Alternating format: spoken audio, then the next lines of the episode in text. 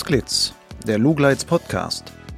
Geschichten aus dem Kosmos des Gleitschirmfliegens. Heute mit Susanna Randall und Lucian Haas am Mikrofon. Die Astronautin. So heißt eine private Initiative, die erstmals mit Sponsorengeldern eine Frau aus Deutschland in den Weltraum bringen will. Männliche Astronauten aus Deutschland gab es schon etliche. Genauer gesagt elf. Zuletzt Alexander Gerst. Bei deutschen Astronautinnen lautet die Zählung noch immer null. In Zukunft soll sich das ändern. Und darum geht es in dieser Folge von Potsglitz. Was hat die Raumfahrt mit dem Gleitschirmfliegen zu tun? Nun, eine der zwei Kandidatinnen, die von der Initiative ausgewählt wurden und mittlerweile schon mitten im Training stecken, ist Susanna Randall. Susanna ist Astronomin und kennt sich mit den Sternen aus. Zugleich fliegt sie seit über zehn Jahren auch Gleitschirm und das mit großer Begeisterung. Für einen Podcast, der den Untertitel Geschichten aus dem Kosmos des Gleitschirmfliegens trägt, liegt es nahe, einmal der Verbindung von Raumfahrt und Paragliding in Person von Susanna Randall näher zu kommen. In der folgenden knappen Dreiviertelstunde erzählt die 38-Jährige über die Hintergründe ihrer Raumfahrtpläne. Wir sprechen unter anderem über den Umgang mit dem Risiko eines Raketen- und eines Gleitschirmstarts. Es geht um Angst wie auch den starken Drang, über allem zu schweben. Zudem die Aussicht, als mögliche erste deutsche Astronautin auch dem Gleitschirmfliegen einen gewissen Promi-Status zu verleihen. Susanna, du könntest Deutschlands erste Frau im All werden. Was ist das für ein Gefühl? Ja, genau. Also ich bin jetzt im Training ähm, für das Projekt Die Astronautin und unser Ziel ist eben, die erste deutsche Frau in den Weltraum zu bringen. Ähm, das wissen viele gar nicht, aber Deutschland hatte bis jetzt elf Männer im Weltraum und noch keine einzige Frau. Ähm, und das wollen wir mit der Astronautin natürlich ändern. Wir sind jetzt zu zweit, wir trainieren beide ähm, das heißt, es ist noch, nicht ganz sicher, wer von uns dann fliegen wird am Ende. Ähm, aber klar, das ist jetzt erstmal ein aufregendes Gefühl, ähm, auch viel Arbeit. Also ich muss äh, natürlich viel trainieren, aber ja, es ist eine Riesenehre, wenn ich mir überlege, dass ich dann Deutschland als Frau im Weltraum repräsentieren könnte, wenn es soweit ist. Wie kam es aber überhaupt dazu? Was hat dich dazu getrieben, Astronautin werden zu wollen? Das ist bei mir, ich glaube, wie bei ganz vielen Kindern, das war immer schon so mein Traum. Ähm, also ich habe mir als Kind auch immer jetzt die Sterne angeschaut. Ich habe alles gesammelt, was irgendwie mit Raumfahrt zu tun hatte. Ich habe zu Sally Wright aufgeblickt. Das war die erste Amerikanerin im Weltraum. Äh, die fand ich ganz, ganz toll. Die sah mir auch ein bisschen ähnlich, fand ich. Ähm, und von da an wollte ich eigentlich in den Weltraum immer fliegen. Also ich habe das auch immer allen meine ganze Jugend lang durch erzählt. Ich werde die erste Frau auf dem Mars. Das war damals mein Ziel. Ähm, und irgendwann wird man dann halt älter und realistischer. Und ähm, habe ich gedacht, okay, das wird jetzt wahrscheinlich doch nicht. Das ist ja eher unwahrscheinlich, dass man jetzt Astronaut wird. Ähm, und habe mich dann für die Astronomie entschieden, aus Liebe zum Weltall. Aber ich glaube, dieser Wunsch, irgendwie Neues zu entdecken und andere Sphären zu erkunden, ist bei den meisten Kindern ja ganz ausgeprägt. Und ich glaube, bei mir hat sich das dann einfach, dieser Wunsch hat mich einfach nicht verlassen. Nun sagst du, du trainierst jetzt gerade, aber wie sicher ist es eigentlich derzeit, dass du wirklich mal ins All fliegen wirst? Das weiß man gerade nicht. Ähm, das macht es irgendwie auch noch spannender.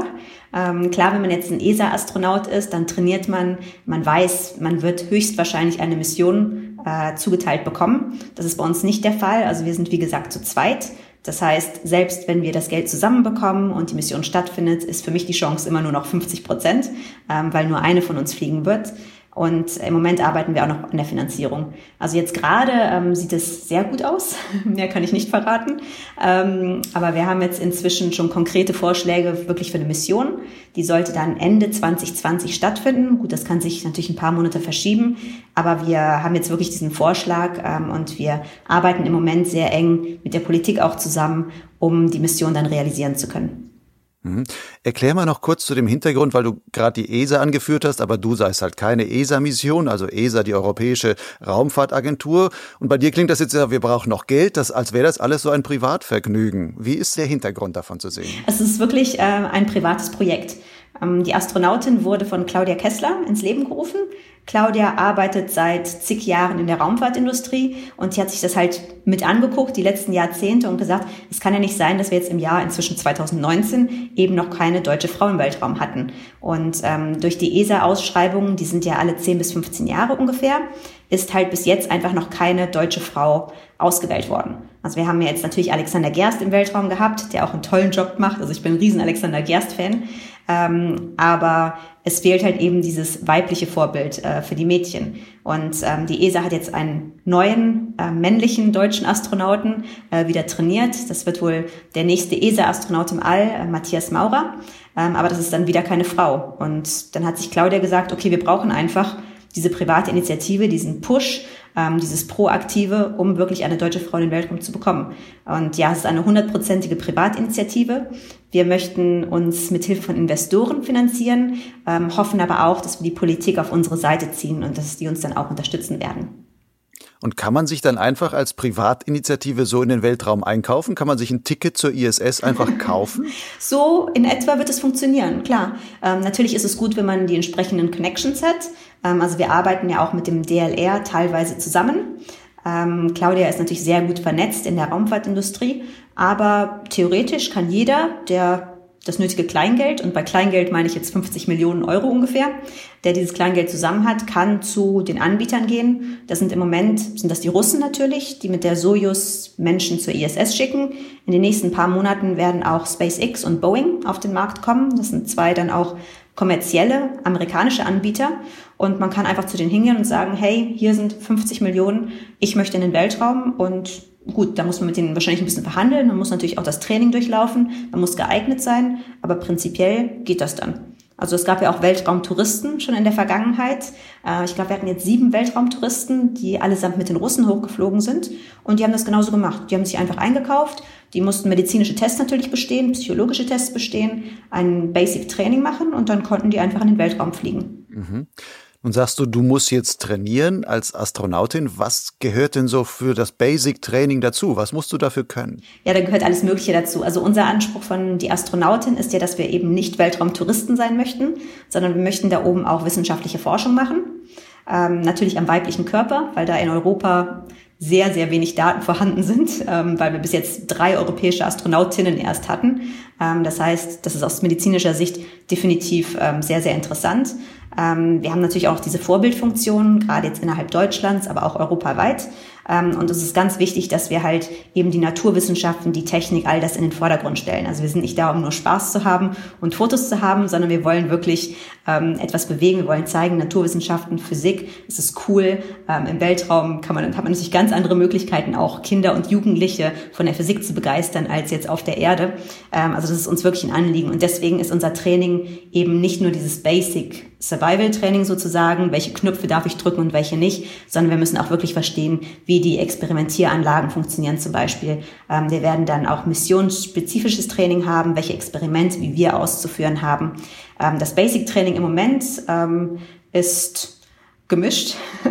ähm, also wir machen sehr viel Theorie. Das vergessen die meisten. Also die denken, ich renne von einem Survival-Training zum nächsten.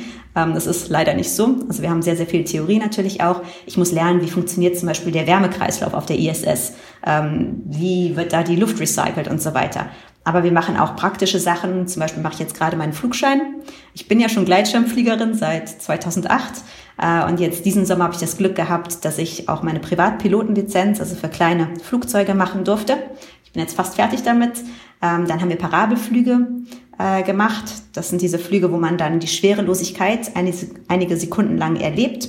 Ähm, und jetzt werden wir nächste Woche in Bremen werden wir ein praktisches Training an einem Mockup des Columbus-Moduls haben. Das heißt, da sehen wir dann wirklich, so sehen die Computerstationen aus. Wir werden uns dann da einloggen, äh, also alles in Simulation natürlich und einfach schauen, wie funktioniert das, wenn ich jetzt auf der ISS wäre, ähm, welche Sachen müsste ich tun, ähm, damit das alles funktioniert. Du hast jetzt gerade das Gleitschirmfliegen erwähnt, was du seit 2008 machst. Hat das irgendwie etwas auch mit deiner weiteren Karriere zu tun, dass du sagst, jetzt das war ein Schritt, der irgendwo auch nötig war, dass ich dann vielleicht jetzt auf die Idee kam, ich mache das jetzt doch wirklich mit diesen Astronauten? Also ich weiß jetzt nicht, ob das Gleitschirmfliegen speziell mich auf die Astronautin vorbereitet hat. Wahrscheinlich eher nicht. Ich glaube, das ist eher so ein, ein Charakterzug, ähm, dass ich immer etwas Neues ausprobieren wollte, dass ich vielleicht auch bereit bin, das Risiko einzugehen, was ja beim Gleitschirmfliegen dabei ist, was bei der Weltraummission auch dabei ist. Ähm, also ich wollte immer schon hoch hinaus, ich wollte immer die Welt von oben sehen. Äh, da sieht man dann vielleicht auch die Parallelen. Natürlich kommt man jetzt ähm, beim Weltraumflug sehr viel höher als beim Gleitschirmfliegen. Ähm, aber ja, ich glaube einfach diese Neugier, auch den Willen, die Welt aus einem anderen Blickwinkel zu sehen. Ähm, das hat man sowohl beim Gleitschirmfliegen als auch jetzt bei der Weltraummission. Hat ihr denn dieses Gleitschirmfliegen und die Kenntnis davon schon, auch wie man dann fliegt und sowas, in irgendeiner Weise bei der Bewerbung genutzt, dass die gesagt haben, wow, zumindest kann sie schon mal Gleitschirm fliegen, ähm, dann wird sie vielleicht mit anderen Sachen auch, was mit Luftdingen zu tun hat und sowas, auch besser zurechtkommen? Das, das weiß ich gar nicht, ob, die, ob das äh, ein Faktor war in der, in der Entscheidung. Ich denke, die wollten halt vor allen Dingen sehen, dass man eben ein bisschen risikobereit ist, dass man auch neue Sachen wagt, ähm, dass man sich persönlich auch einschätzen kann, äh, schnell Entscheidungen treffen kann und so weiter. Und da spielt das Gleitschirmfliegen auf jeden Fall eine Rolle.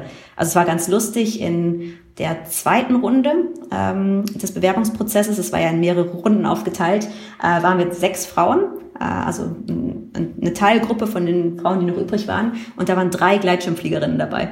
Also es war wirklich, ähm, von sechs Frauen sind drei Gleitschirm geflogen und die anderen drei waren schon Pilotinnen. Also das heißt, ich denke schon, dass einfach diese ja, sich in der Luft zurechtfinden, im dreidimensionalen Raum zurechtfinden, auch diese Neigung zu haben, das schon eine Rolle gespielt hat.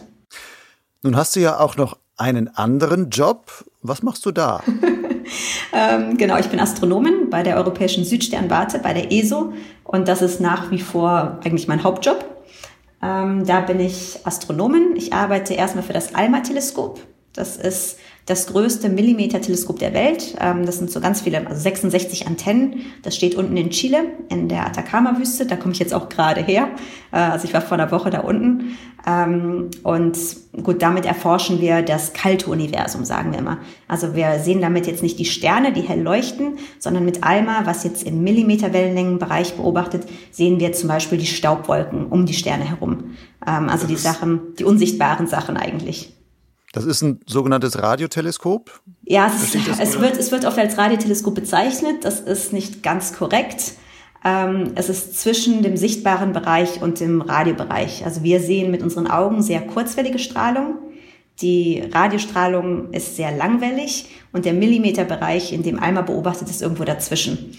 Aber von der Optik sieht es eher aus wie ein Radioteleskop. Also es sind halt diese Satellitenschüssel und äh, nicht die, ähm, äh, die Spiegel, wie man sie bei klassischen optischen Teleskopen kennt.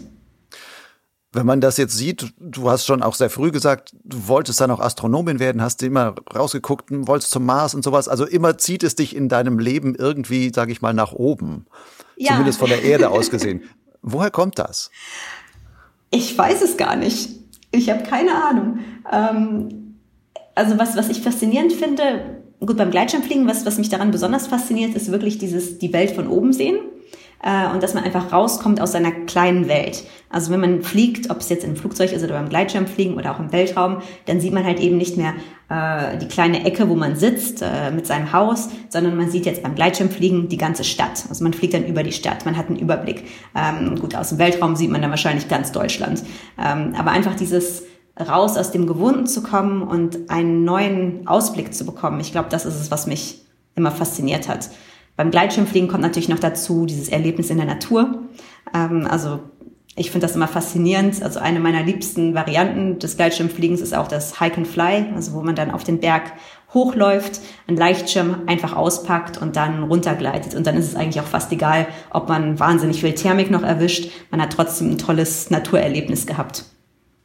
Wer jetzt hoch fliegt, kann ja auch tief fallen. Ähm, wie gehst du mit dem Flugrisiko um? Ist das immer dabei als Gedanke im Hinterkopf oder verdrängst? Ist so etwas, was du einfach verdrängst? Ja, also ich glaube, jetzt beim Gleitschirmfliegen war es ganz am, ganz am Anfang in der Ausbildung, wahrscheinlich wie bei den meisten Leuten war es so, dass ich immer gedacht habe, ah ja, ist ein bisschen gefährlich, aber da hat halt immer diese, diese Faszination, dieses Wow-Erlebnis überwogen. Ähm, dann hatte ich ein paar Situationen, die doch ein bisschen brenzlig waren. Ich hatte dann auch mal einen Unfall und seitdem beschäftige ich mich auch beim Gleitschirmfliegen sehr viel mehr mit dem Risiko. Also ich schaue jetzt wirklich, okay, ähm, wie ist das Wetter, wie ist meine psychische Verfassung, ähm, bin ich überhaupt so gut drauf, dass ich jetzt starten sollte. Ähm, und ich versuche so das Risiko, klar, man kann es nie eliminieren, aber man kann es immerhin eingrenzen und überschaubar halten.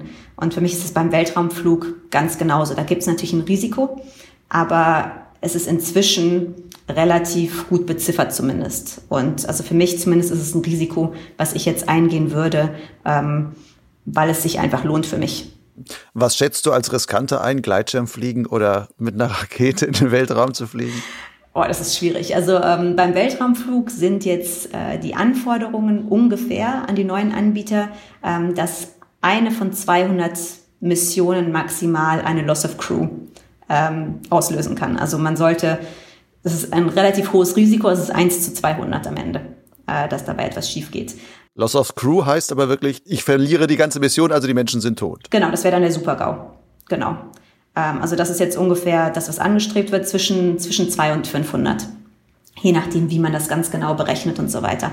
Ähm, also es ist jetzt ein relativ hohes Risiko, denke ich. Wenn man jetzt das mit einem Gleitschirmflug vergleicht, ist es wahrscheinlich höher, äh, je nachdem, wie man fliegt. Ähm, aber ja, also ich habe auch viele Gleitschirmkollegen, die sind vielleicht noch keine 200 Flüge geflogen und die hatten auch schon Unfälle. Ähm, deswegen ist es sehr, sehr schwer, das zu vergleichen. Also ich glaube, beim Gleitschirmfliegen hat man sehr viel mehr dann noch selber unter Kontrolle. Also ich kann ja dann selber entscheiden, ob ich starte, wo ich hinfliege, ob ich jetzt da in dieses Tal reinfliegen muss, ähm, tief oder nicht. Und bei der Rakete ist es so, man entscheidet sich natürlich dafür, es zu tun. Das habe ich bereits getan. Ähm, aber am Ende ist es dann doch irgendwo auch fremdbestimmt. Wenn es einen technischen Defekt gibt, dann ist das so, dann kann ich da natürlich ähm, so weit wie möglich Schadensbegrenzung machen, ähm, aber am Ende ist es dann ein bisschen ferngesteuert, wie wenn man in einem Flugzeug sitzt. Ähm, da hat man ja auch nicht direkt die Kontrolle darüber, ähm, was dann im Fall des Falles mit einem passiert. Hm. Wenn du dir das jetzt heute manchmal schon so vorstellst, was du wahrscheinlich tun wirst, hast du dann auch Angst? Ja, aber ich habe vom Gleitschirmfliegen auch Angst. ähm, das ist, ich finde, Angst ist nicht unbedingt was Negatives. Ähm, also die lähmende Angst, wenn man dann sagt, ich habe so viel Angst, dass ich es gar nicht tue, auch wenn ich es möchte, das ist für mich was Negatives. Wenn ich jetzt sage, klar, ich habe Angst, weil da natürlich ein Risiko bei ist, weil das jetzt auch was ist, was ich nicht kenne. Man hat immer vor dem Unbekannten auch Angst. Ähm, aber ich entscheide mich dafür, diese Angst zu nutzen, die mir vielleicht auch ein Wegweiser ist, wo ich vorsichtig sein muss, dann ist es für mich durchaus was Positives. Deswegen, ich würde sagen, ja, ich habe schon Angst, aber nicht so viel Angst, dass ich es nicht tun würde. Nun ist Angst ja auch ganz viel Kopfsache. Gehört zum Beispiel auch zu diesem Astronautentraining sowas wie ein Mentaltraining dazu, dass man lernt, mit Ängsten umzugehen? Ja, also bis jetzt haben wir das noch nicht gemacht. Ähm, aber was auf jeden Fall dazu gehört vor dem Start, ist ein Survival-Training, wo man wirklich an die körperlichen und psychischen Grenzen gebracht wird. Ähm, und da ist dann natürlich auch die mentale Komponente. Wie reagiert man, wenn man wirklich total müde ist und es ist eine gefährliche Situation, man muss eine schnelle Entscheidung treffen. Äh, da wird das alles trainiert. Ich glaube, dafür ist eigentlich das Gleitschirmfliegen eine gute Basis, weil da hat man das ja auch oft, äh, dass man plötzlich mit irgendwelchen unerwarteten Szenarien konfrontiert wird. Plötzlich geht's überall hoch und man denkt, oh Gott, warum geht's jetzt überall hoch? Und da muss man dann auch schnell Entscheidungen treffen und auch cool bleiben. Deswegen hoffe ich, dass ich da ein bisschen was mitgenommen habe vom Gleitschirmfliegen, was mir dann auch nützlich sein wird. Das wäre jetzt aus der Praxis heraus. Hast du im Rahmen des Gleitschirmfliegens auch mal sowas wie ein Mentaltraining gemacht? Ja, habe ich tatsächlich. Äh, ich habe, wie hieß die denn noch? Yvonne Date, mit Yvonne Date hatte ich mal ein Mentaltraining gemacht, einen Tag. Ähm, bei mir war das auch relativ schnell nach meinem Unfall, weil ich da wirklich da hatte ich wirklich Angst vom Gleitschirmfliegen. Und da war es nicht mehr diese sinnvolle Angst, die mir jetzt sagt, okay, es ist Föhn, du solltest vielleicht lieber runterlaufen und nicht starten, ähm, sondern da war es wirklich diese lähmende Angst, dass ich dann auch einfach ohne Grund eigentlich gesagt habe, oh Gott, oh Gott, ich muss nur runter und dann landen gegangen bin und mir damit eigentlich einen schönen Flugtag versaut habe. Und dann habe ich dieses Mentaltraining gemacht. Ähm, wir haben viel mit Bildern auch gearbeitet, dass man sich einen Vogel vorstellen soll und äh, wie man sich dann fühlt. Und das, das hat mir schon was gebracht. Also ich habe da relativ lange dran trotzdem geknabbert, an dieser Angst beim Gleitschirmfliegen. Inzwischen würde ich sagen, ist die Angst immer noch da, aber sie lähmt mich nicht mehr und ich kann darüber hinwegsehen und es trotzdem machen. Was war das für ein Unfall? Was ist da mit dir passiert? Ja, das war gut. Wahrscheinlich ist, ist es immer irgendwo ein Pilotenfehler noch dabei, ähm, aber es war jetzt keine klassische Situation, das war in Chile. Ich bin ja sehr viel in Chile, ähm, bin da auch immer viel geflogen und es war schon relativ spät am Abend, also als es eigentlich schon ruhig war. Es war irgendwie eine halbe Stunde vor Sonnenuntergang und in Chile fliegt man relativ nah am Hang. ähm, einfach weil da halt die Thermik ist. Und ich war halt nah am Hang und dann kam wirklich aus dem Nichts für mich äh, eine massive Turbulenz. Ich bin damals auch einen etwas kleineren, etwas dynamischeren Schirm geflogen äh, und ich habe dann einfach gemerkt, okay, ich habe den Schirm jetzt so schnell einfach nicht unter Kontrolle. Und der Schirm ist mir massiv eingeklappt, ähm, zur Hang zugewandten Seite natürlich und ich bin einfach von frontal in den Hang reingeknallt. Und ich hatte wirklich noch das Glück, dass an der Stelle, wo ich da eingeschlagen bin, nur Sand war. Weil also nebenbei waren halt auch Steine und Felsen. Also ich hätte mir auch sehr viel schlimmer wehtun können. Am Ende hatte ich jetzt noch nicht mal irgendwas ähm, wirklich Kritisches. Also ich hatte einmal alles blau von Kopf bis Fuß, riesige Blutergüsse, aber das war es dann auch. Also ich habe wahnsinnig Glück noch gehabt. Aber mental habe ich eine lange Zeit gebraucht, also ich würde sagen ein, zwei Jahre fast, um einfach darüber hinwegzukommen, weil das für mich einfach aus dem Nichts kam. Und ich halt gemerkt habe, okay, das Risiko ist immer da, auch wenn man, also ich habe, ich sage eigentlich immer von mir, ich bin eine eher vernünftige Pilotin, die jetzt keine unnötigen Risiken eingeht. Aber da war das einfach was, da würde ich sagen, das war keine falsche Entscheidung. Vielleicht war der Schirm eine Spur zu heiß für mich, ähm, wobei ich eigentlich auch gedacht habe, ich habe den unter Kontrolle. Also ich habe einfach gemerkt, da ist einfach dieses Restrisiko, das muss man akzeptieren. Das kann man niemals eliminieren. Wenn du sagst, das kam aus dem Nichts, das ist ja dann auch so ein, so ein Ausgeliefertsein. Wenn du jetzt als Astronautin auf einer Rakete sitzt, obendrauf, in deiner Kapsel, die dich da hochschickt, dann bist du ja vollkommen ausgeliefert, oder? Dann da kannst du ja wirklich sagen, okay, ich lege mein Leben in Gottes Hand oder halt in die Hände der Techniker, die da genau, also hoffentlich also sagen, das richtig gemacht haben. In die Hände der Ingenieure. Also ich meine, das Tolle ist natürlich, dass da Hunderte, Tausende von Leuten an diesen Systemen arbeiten und auch an unterschiedlichen Notfallprozederes. Das hat man auch ganz schön gesehen bei ähm, diesem missglückten Sojus-Start. Ähm, Im Herbst letzten Jahres ist ja dieser Sojus-Start äh, fehlgeschlagen und die beiden Astronauten konnten eben nicht zur ISS, sind aber dann heil wieder zumindest zur Erde zurückgekommen. Und da sieht man, okay, das sind sehr, sehr viele schlaue Menschen, ähm, die sich über alle möglichen Szenarien viele Gedanken machen. Und in dem Fall hat das ja dann auch sehr gut geklappt. Also denen ist nichts passiert. Gut, das hat jetzt alles ein bisschen durcheinander gebracht mit den Experimenten auf der ISS, aber es war kein Drama. Also deswegen denke ich, dann würde ich einfach in die Ingenieure vertrauen, in die Leute, die die Raketen gebaut haben und sagen, gut, die werden schon einen guten Job gemacht haben. Was anderes kann man in zu dem Zeitpunkt dann, glaube glaub ich, gar nicht tun, wenn man da in der Rakete sitzt. Springen wir doch mal ein bisschen im Thema. Du hast gerade gesagt, du kommst eigentlich gerade aus Chile zurück, warst wieder bei diesem ALMA-Teleskop, hast dort gearbeitet. Dann hast du auch erwähnt, okay, dein Unfall ist in Chile selbst passiert. Also bist du auch in Chile, in Chile schon mal Gleitschirm geflogen. Ist du bis jetzt immer, wenn du jobmäßig in Chile sein musst, nimmst du dann immer deinen Gleitschirm mit? Ja, immer leider nicht. Ähm, es geht halt nicht immer. Ähm, ich habe das eine Zeit lang sehr viel gemacht. Ich war, ich habe ja auch in Chile gelebt, mal sechs Monate. Da war ich dann jeden Monat in Iquique. Ähm, jetzt bei der letzten Reise hat es leider nicht gepasst, einfach weil ich die Zeit nicht hatte. Und äh, dann für zwei Tage den Gleitschirm mitzuschleppen, ist natürlich immer schon ein bisschen aufwendig. Ähm, aber ich war jetzt in Iquique, ich weiß es gar nicht, wahrscheinlich 15 Mal oder so, ähm, längere Zeit und habe da auch sehr, sehr viel gelernt. Äh, ich habe da auch mit dem Gleitschirmfliegen angefangen. Also meine allerersten Versuche mit dem Gleitschirm habe ich tatsächlich in Chile gemacht. Ich habe damals nicht so viel Spanisch gesprochen, es war dann ein bisschen schwierig. da hat mein Lehrer mal geschrien, izquierda, izquierda, no, no, no, la otra izquierda. Ähm, es war, ja, es war lustig und dann hat, hat das mich dann dazu bewegt, auch hier in Deutschland meinen Schein zu machen. Ähm, aber Iquique, Chile ist ein super tolles Gleitschirmrevier. Ähm, also da kann man eigentlich jeden Tag fliegen. Also ich, von den ganzen Tagen, die ich bis jetzt da war, und das waren mehrere Monate, wenn man das alles zusammenrechnet, ähm, sind wir, glaube ich, einen Tag nicht geflogen, konnten wir nicht fliegen. Und da lernt man halt auch mit Starkwind umzugehen, äh, wahnsinnig viel handeln. Ähm, das macht mir auch eigentlich fast am meisten Spaß, dieses Spielen mit dem Wind ähm, da in der Wüste. Das ist ganz, ganz toll. Jetzt nochmal zur Aufklärung. Izquierda heißt links und genau. lauter Izquierda ist das andere links. Für die ja, genau. Leute, die jetzt das Spanisch vielleicht nicht verstanden haben, aber trotzdem. Also in Chile haben sie dieselben Schulungsprobleme, wie sie sie in deutschen Flugschulen dann vielleicht auch manchmal haben. Ja, wahrscheinlich. aber in Deutsch, ja gut, in deutschen Flugschulen gibt es wahrscheinlich auch Leute, die kein Deutsch sprechen. Ähm, ja, das war das Hauptproblem. Was bedeutet denn das Gleitschirmfliegen heute noch für dich, wenn du doch so große Ziele hast, wie ins All zu fliegen? Also für mich ist das Gleitschirmfliegen, das ist was, das wird auch niemals, glaube ich, vom anderen Fliegen ersetzt werden. Ähm, also ich habe jetzt letzten Sommer bin ich leider sehr wenig geflogen mit dem Gleitschirm, einfach weil ich alle meine freien Wochenenden, wo das Wetter irgendwie gut war, in den Flugschein gesteckt habe. Ähm, aber das Gleitschirmfliegen hat immer noch diese Komponente, es ist lautlos und man ist wirklich im Einklang mit sich und der Natur. Und äh, man hat halt eben keinen Motor, der einen hochbringt, sondern man wartet einfach darauf, dass die Thermik, dass die Natur das für einen macht. Und das ist für mich was, was das Gleitschirmfliegen komplett auf eine andere Stufe stellt, als jetzt das Fliegen mit ähm, maschinengetriebenen Flugzeugen oder auch das Fliegen ins All. Das ist einfach ein Naturerlebnis, wo man zu sich selber kommt. Du sagtest jetzt gerade, im letzten Sommer bist du wenig geflogen. Ich nehme an, diese Doppelbelastung, du hast den einen Job als Astronomin, dann hast du noch quasi den anderen Job als Astronauten-Trainee. Nimmt der nicht wirklich so viel Zeit dann auch in Anspruch, dass du sagst, eigentlich kann ich wirklich auch das Gleitschirmfliegen, zumindest bis ich ins All geflogen bin, weitgehend vergessen? Ja, also ich habe es auf jeden Fall runtergefahren.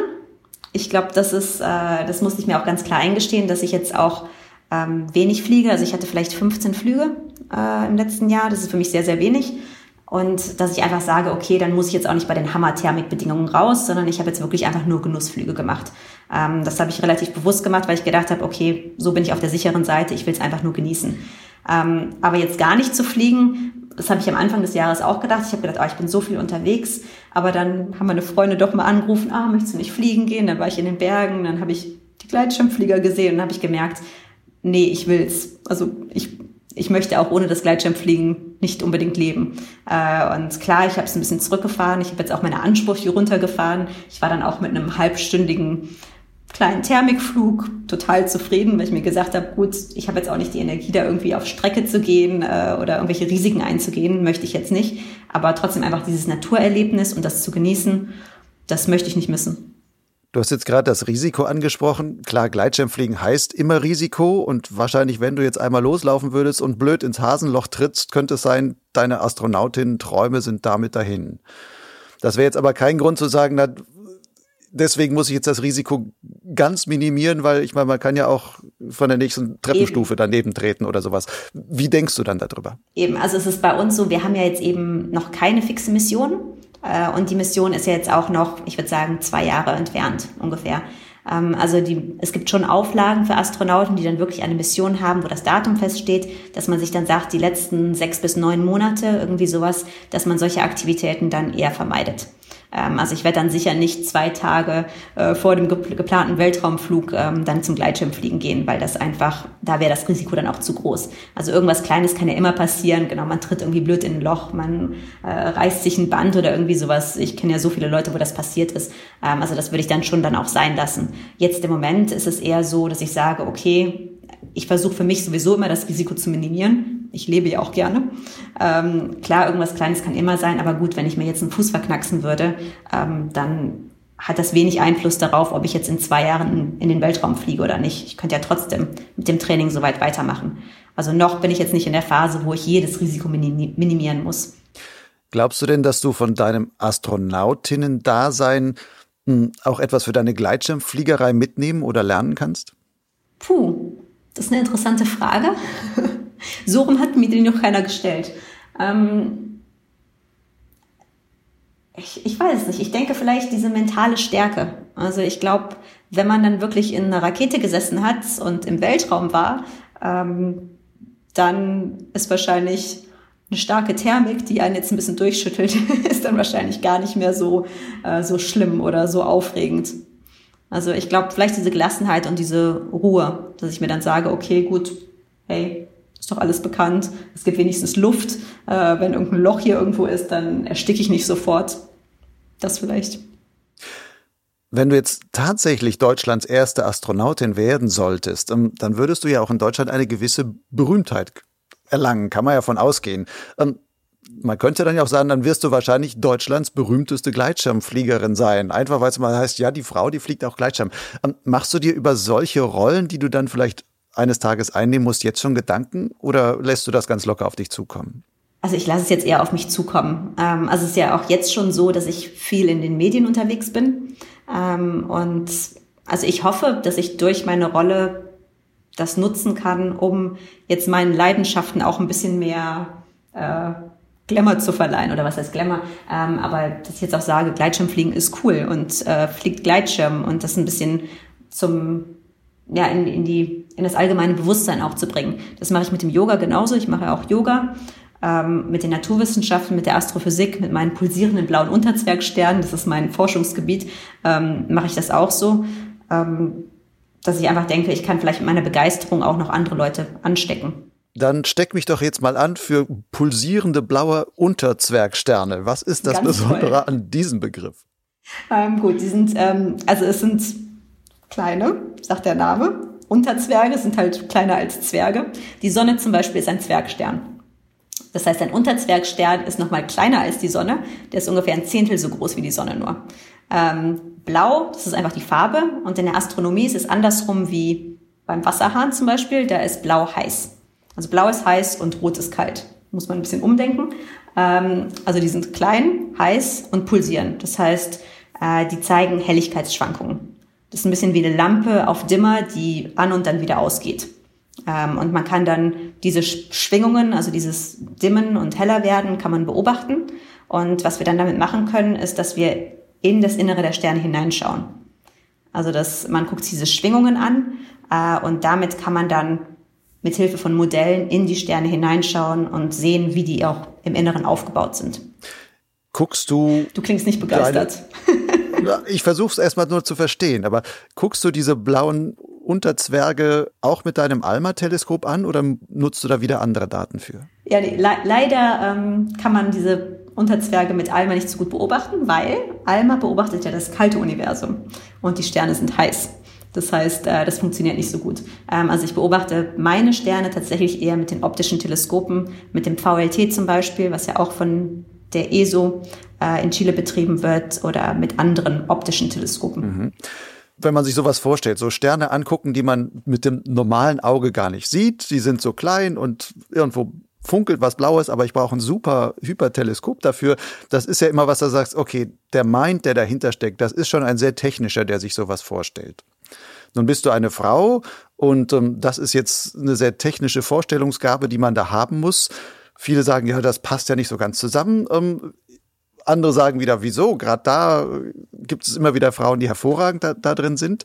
Ähm, was hat dich dazu getrieben, so zu denken, wie du denkst? Und ich glaube, deine Eltern haben ja damit gar nichts zu tun gehabt. Nee, also meine Eltern sind Linguisten. Ähm, das heißt, ich bin da mit meiner Naturwissenschaftsvorliebe oder jetzt auch mit der Raumfahrt und Technik bin ich relativ allein bei mir in der Familie. Ähm, bei mir kam es wirklich nicht über die Physik und über das Technische. Bei mir kam das Interesse durch die Faszination am Weltraum. Einfach diese Faszination des Neuen, des, wow, da gibt's ja noch was, das kann man entdecken. Das war es eigentlich, was es für mich ausgemacht hat. Das Technische, die ganze Physik und Mathematik dahinter, das war für mich am Anfang, also jetzt in der Jugendzeit, eher abturnend. Also ich habe gedacht, oh Gott, dann muss ich ja Physik machen und Mathe und mh, hm, das kann ich ja auch gar nicht so toll. Äh, und mh, hm, vielleicht klappt das dann alles doch nicht. Also das war eher so meine Bewegung. Und ähm, irgendwann hatte ich dann einen Lehrer, der mich auch gefördert hat ähm, der da vielleicht diese veralteten Rollenbilder nicht so drin hatte. Das war ein ganz junger Physiklehrer. Und plötzlich habe ich gemerkt, hey, das ist ja cool, das kann Spaß machen. Und ähm, wenn es Spaß macht, dann kann man es irgendwie auch. Also zumindest ist bei mir der Fall, wenn ich motiviert bin und Spaß an etwas habe, dann passt das, dann flutscht das auch. Und plötzlich habe ich gemerkt, okay, ich kann es ja, ich kann ja Physik, warum soll ich das nicht können? Und dann hat eins so zum anderen geführt. Aber das war für mich jetzt in der Jugend auch schon was, wo ich gesagt habe, oh, hm, ja, kann ich das und ist das was für mich? Und sind da nicht nur Nerds, ähm, die im stillen Kämmerlein hocken und mit Keimen sprechen. Und das ist auch ein bisschen das, was ich mit meiner Rolle hier als Astronautin den Frauen und Mädchen zeigen möchte. Also wir sitzen nicht nur im stillen Kämmerlein und arbeiten an irgendwelchen Codes und äh, lassen uns ein Bart wachsen und waschen uns die Haare nicht und reden mit keinem. Also man hat auch Spaß dabei, man kommt auch mit anderen Menschen in Kontakt äh, und das ist was, also jetzt in der Astronomie sind auch inzwischen ungefähr 30 Prozent Frauen. Also warum nicht? Das heißt, die Frauenquote in der Astronomie ist schon höher als die Frauenquote beim Gleitschirmfliegen. ich weiß gar nicht, was die Frauenquote beim Gleitschirmfliegen ist, aber wahrscheinlich, wahrscheinlich schon. Ich weiß es nicht. Hast du da eine Statistik? Ich habe keine Statistik, ich habe nur meine Augen. Und wenn ich nur meinen Augen traue, dann würde ich immer sagen, die Quote von denen, die zumindest beibleiben und auch weiter länger fliegen, ist eher so 10, 15 Prozent oder sowas. Das ist aber jetzt, jetzt nur eine gefühlte Quote. Kann ich nicht sagen. Wie kannst du, also gibt es eine Sache, wie du dir erklärst, warum es trotzdem, ob es nun 15 oder 30 Prozent sind, ist ja egal. Auf jeden Fall ist es nicht 50-50. Warum gibt es so viel mehr Männer als Frauen, die Gleitschirm fliegen? Ähm, also ich glaube, da ist Risiko schon auf jeden Fall ein Faktor. Also wenn ich auch vielen Frauen oder jetzt Freundinnen erzähle, dass ich Gleitschirmfliege, sagen die, boah, das wäre mir viel zu gefährlich. Oh, da hätte ich viel zu viel Angst. Und das scheint bei Frauen doch noch mehr Thema zu sein als bei Männern. Wahrscheinlich wegen dem Testosteron oder weniger Testosteron.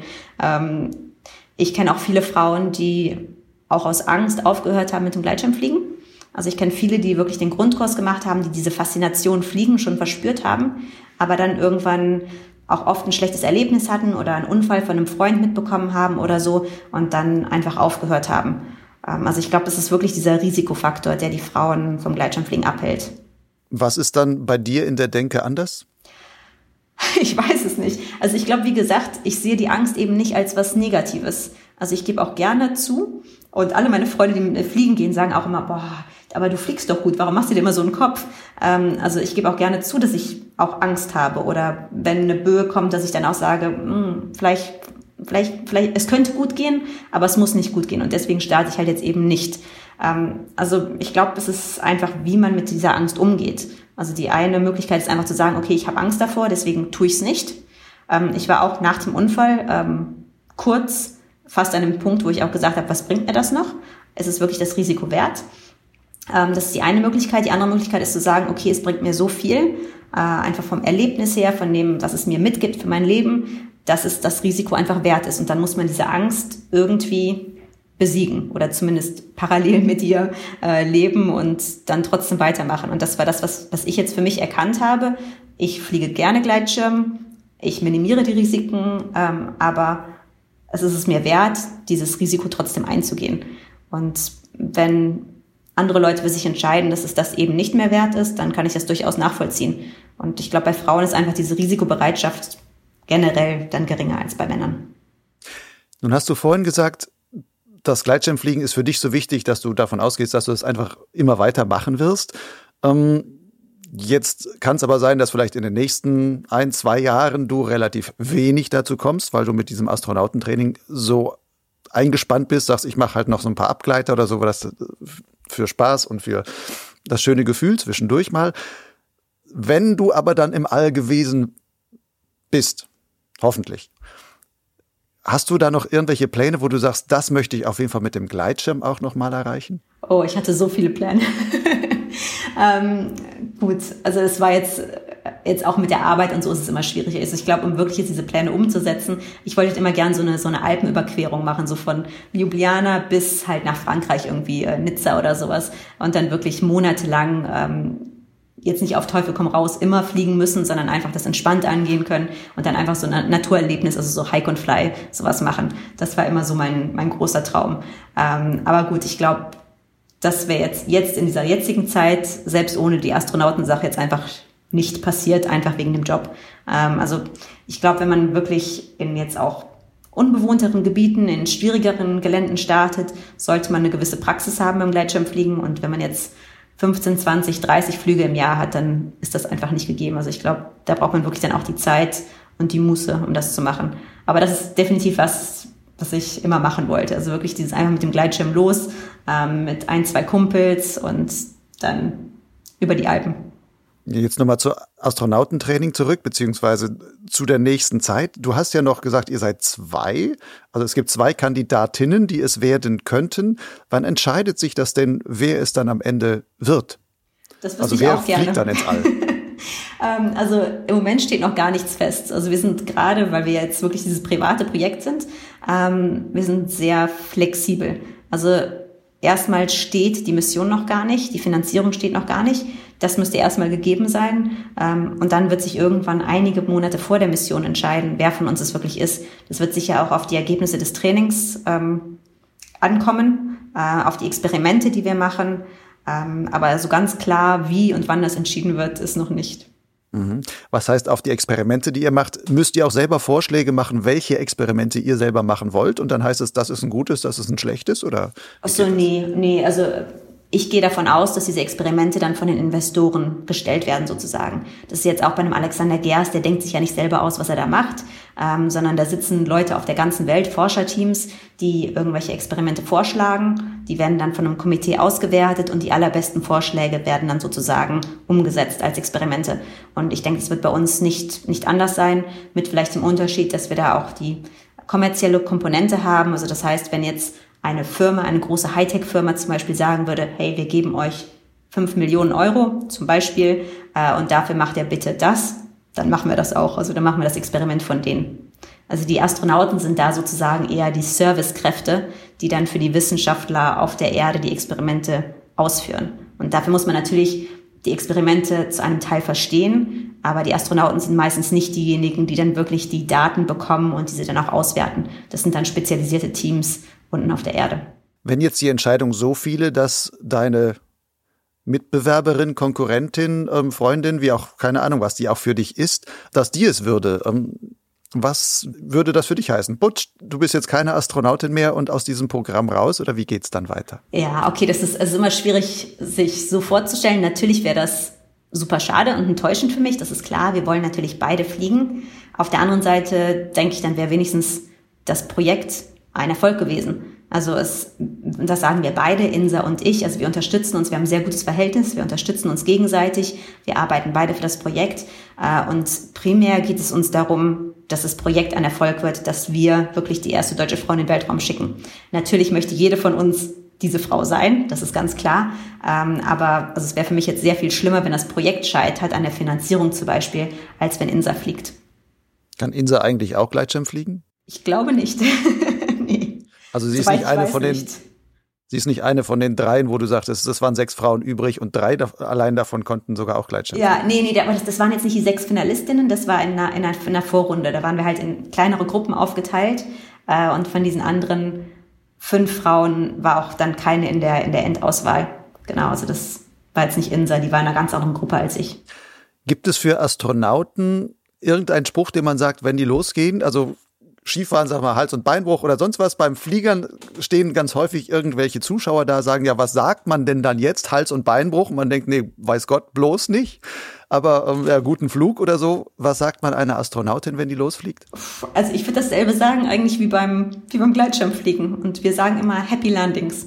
Weil am Ende ist das ja das Wichtigste, dass man einen guten Flug hat, aber dass man dann auch sicher und glücklich wieder landet. Wie geht das mit der Landung, wenn du da von der ISS zurückkämst? Zumindest wenn das jetzt bei den Russen weiß man es ja, da, die mhm. landen mit ihrer Kapsel in der, in der Steppe da in Kasachstan, glaube ich, irgendwo. Wie ist das geplant bei, bei SpaceX oder Boeing? Platscht du da irgendwo ins Meer oder was haben die geplant? Also das, das wäre ähnlich, dass man da an einem Fallschirm hängt äh, und runterkommt, aber soweit ich weiß, ist sowohl bei SpaceX als auch bei Boeing eine Landung im Wasser geplant. Genau, also aber es wäre es wär das gleiche Prinzip. Man ist in einer Kapsel, die kommt am Fallschirm runter, die landet dann halt nicht in der Steppe in Kasachstan, sondern ähm, irgendwo im, im Atlantik wahrscheinlich oder je nachdem, wo die Bedingungen gut sind. Äh, und dann wird man gerettet von, hoffentlich, äh, von einer Schiffsmannschaft. Ist das denn ein klassischer Fallschirm, an dem man hängt. Ich habe neulich mal so ein Bild gesehen von so einer SpaceX-Test-Ding. Da war das sogar wie so ein Gleitschirm, an dem eine Kapsel runterkam. Und die sollte dann in so einem Netz landen und gefangen werden. Wäre auch eine nette Verbindung, wenn du quasi mit der Rakete hochfliegst, aber mit dem Gleitschirm unten wieder landest. Also ich glaube, da kann man sehr, sehr wenig steuern, weil jetzt, wenn das ganze Ding an einem Gleitschirm hängen würde, dann wird man womöglich am Ende noch Thermik kriegen und dann ewig nicht runterkommen. Also ich glaube, das wäre jetzt nicht so ähm, so zweckgemäß. Ähm, es kann sein, dass die neueren Fallschirme dann steuerbar sind, also ähnlich wie jetzt die Rogallo Rettungsschirme oder so beim Gleitschirm, dass man da schon schauen kann, wo man runterkommt, das sicherlich. Aber es wird jetzt kein Gleitschirm sein, wo man dann nach Thermik sucht und dann noch seinen Flug ein bisschen verlängert. Eher ein Gleitschirm der alten Schule, wo man mit Gleitzahl 1 zu 3 ja, genau. dann irgendwo. Aber ich glaube, dann will man auch irgendwann runter. das glaube ich auch.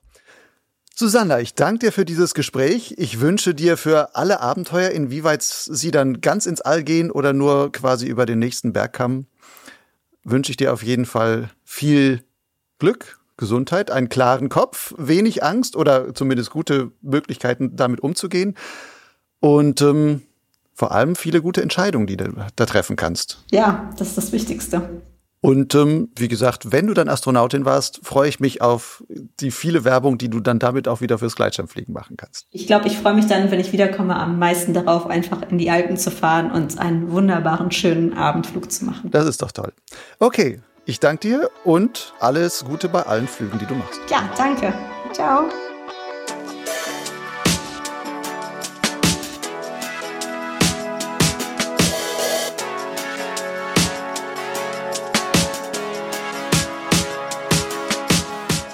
Das war Susanna Randall im Gespräch mit Lucian Haas.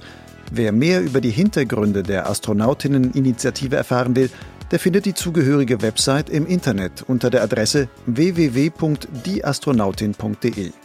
Und wer vor allem Susannas weitere Abenteuer auf dem Weg ins All verfolgen will, der sollte bei Facebook die Seite Astro Susanna abonnieren. Susanna schreibt sich übrigens mit einem Z im Namen, also Susanna.